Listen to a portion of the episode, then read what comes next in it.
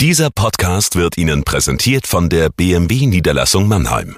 Bei uns finden Sie die größte Auswahl an BMW Neu- und Gebrauchtfahrzeugen in der Metropolregion Rhein-Neckar. Darüber hinaus sind wir Ihr Kompetenzzentrum für Elektromobilität. Überzeugen Sie sich selbst und besuchen Sie uns. Auch online unter bmwmannheim.de. Wir heißen Sie herzlich willkommen. Und jetzt viel Freude beim Zuhören. Jagoda Marinic hier mit dem Corona-Tagebuch für den Mannheimer Morgen. Heute geht's natürlich, wie kann es anders sein, um die Beschlüsse der EU. 1800 Milliarden Euro. Das ist eine Riesenzahl, 1,8 Billionen. Eigentlich kaum vorstellbar und natürlich ist es ein Riesensieg und wie jeder Sieg in einer so großen Konstellation erfordert er auch seine Opfer. Das heißt, ich habe mir ein bisschen angesehen, was wir gewinnen. Das wird jetzt auch viel erörtert, aber auch ein paar Punkte herausgepickt, von denen ich glaube, dass sie kritisch sind für unsere Gesellschaft. Und vor allem, wir haben ein ziemliches Loch, wenn es um Zukunftsfragen geht und wie gehen wir eigentlich damit um. Liebes Corona-Tagebuch, liebe Zuhörerinnen und Zuhörer. Zu Beginn der Corona-Krise fragten viele, wie steht es um die Solidarität? Die EU darf nun verkünden, Solidarität ist der EU 1800 Milliarden Euro wert.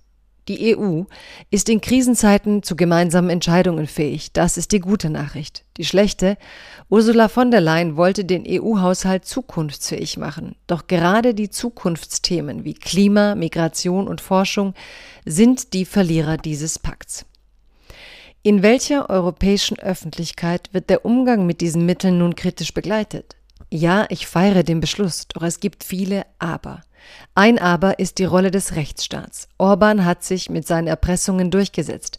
Der Rechtsstaat spielt nur in einem Nebensatz eine Rolle.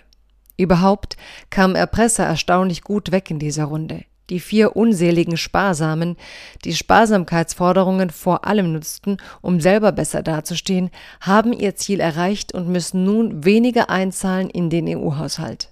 So hat auch Österreichs Kanzler Kurz, der sonst auf dem Gipfel eher durch gar nichts auffiel, einen Erfolg vorzuweisen. Der junge Mann hat gespart. Wie schön. Erleichterung bei vielen. Die EU findet noch zu einem gemeinsamen Entschluss zu einer gemeinsamen Stimme. Doch die Hoffnung, die Ursula von der Leyen bei Amtsantritt verbreiten wollte, ist verpufft. Sie stützt ihre langjährige Parteifreundin Angela Merkel und verliert ihr Profil. Die innovativen Projekte der EU, jene, die für die nächsten Generationen und den Klimawandel unverzichtbar sind, wurden beschnitten. Auch andere wichtige EU-Projekte, Firmen, die durch Corona in die Krise geraten, hätten beispielsweise Hilfe bei der Suche nach Investoren erhalten wohl ein Anliegen der EU-Wettbewerbskommissarin Vestager. Sie setzt sich grundsätzlich gegen zu viele Übernahmen aus dem Ausland ein. In einem Interview äußerte sie die Befürchtung, aufgrund von Corona könnten diese sich häufen, insbesondere von staatlich subventionierten Firmen aus China. Einfallslos hingegen die Pläne für Steuereinnahmen Dabei machte der französische Ökonom Gabriel, Gabriel Zuckman diese Woche schlichte Vorschläge. Allein Deutschland stünde von Apple eine Milliarde Euro zu, würden Staaten endlich multinationale Firmen besteuern statt ziehen lassen. Überträgt man das auf die EU, ließen sich vielleicht doch noch Zukunftsprojekte retten. Bleiben Sie gesund.